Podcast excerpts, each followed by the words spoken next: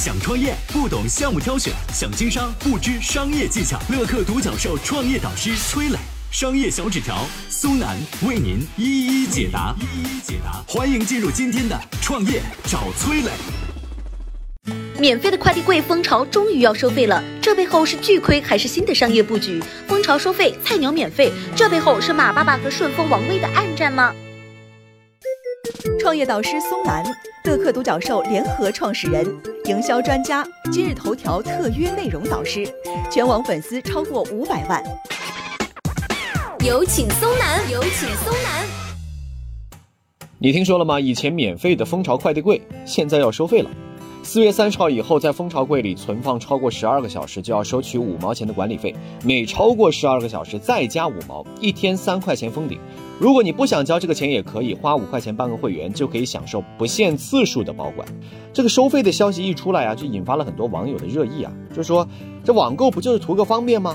你擅自把快递放到保管柜里头，我就已经很不爽了，现在居然还要向我收钱，一次五毛钱。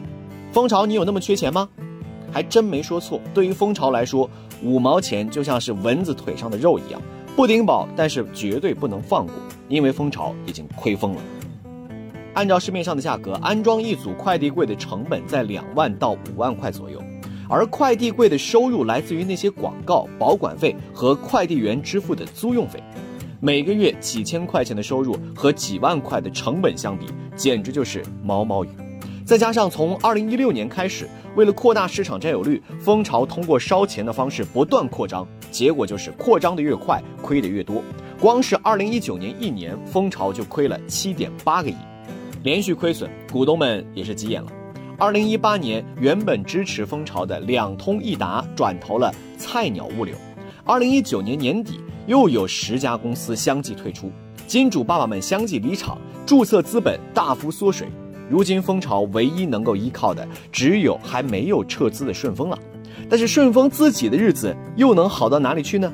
自从去年快递行业价格战打响之后，往日靠着品牌和速度取胜的顺丰，也只能降价换市场。资本离场，回血艰难。为了活下去，蜂巢选择了收费。最尴尬的是，作为蜂巢目前最大的对手，背靠四通一达和阿里巴巴的菜鸟驿站，马上就站出来宣布。我们继续免费保管快递，一个喊着涨价，一个叫嚣着免费。蜂巢和菜鸟针锋相对的背后，是阿里和顺丰延绵数年的恩怨情仇。故事如何发展？接下来有请商业小纸条。创业导师商业小纸条，乐客独角兽联合创始人，营销专家，支付宝特约商业导师，全网粉丝超过一千万。有请商业小纸条，请商业小纸条。中国的快递行业从来不缺搅局者，从三通一达的崛起到菜鸟网络的野心，从百世快递的异军突起到顺丰再次杀入电商局，战争这么频繁，只因为快递是电商的命脉。阿里和顺丰绵延多年的恩怨。从一开始就写好了注解，那就是一个行业只能有一个老大。一九九二年，珠三角和香港来往频繁，催生了靠送快件赚钱的行业。王卫带领一帮兄弟拼杀出了顺丰的快递版图。而同年的马云呢，刚在杭州成立海博翻译社，还处在每个月亏损三千块的阶段。二零零三年，非典突袭，马云的秘密小组在湖畔花园创办了淘宝。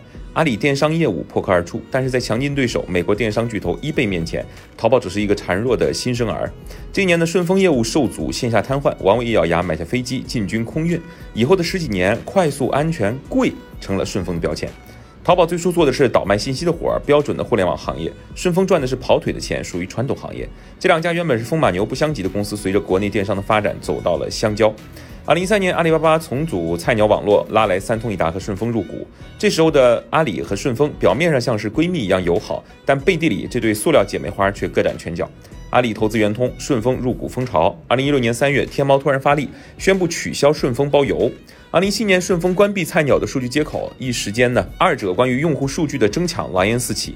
昔日友情，无论真假都已经撕破脸。二零一七年，阿里主办全球智慧物流峰会，三通一达董事长全部出席，唯独不见顺丰的王威。接下来几年，阿里持续把物流公司招入麾下，王卫仍然昂着一颗铁头，带领顺丰跌跌撞撞摸索新路。重货、国际物流、冷链运输、同城快递这些版图都能见到顺丰的身影。提起如今的快递行业，人们会说，真正的快递公司只有三家，以菜鸟为代表的阿里系、京东以及顺丰。和菜鸟拉锯多年，顺丰、三通一达的真正区别在于，顺丰还拥有姓名，而三通一达已经沦为阿里系的附庸。失去名字，或许成为螺丝钉的第一步。刘强东说过：“这菜鸟是各大物流的上级，会不断盘剥物流公司的利益，这或许才是阿里野心的最好注解。”我是崔磊，很多互联网公司啊都曾经邀请我去分享创业方面的课程，包括抖音、快手、百度、阿里、腾讯等等。我把主讲的内容呢整理成了一套音频课程，这套课程啊包含了创业怎么找合伙人、怎么找到投资人、怎么制定正确方向、怎么组建自己的团队等等。相信我，不管你是创业小白，还是有过创业经历的伙伴，这些内容对你来说都有帮助。下拉手机屏幕，在节目简介里边有我的个人微信号，添加微信，这套课程今天免费送给你，快去领取吧。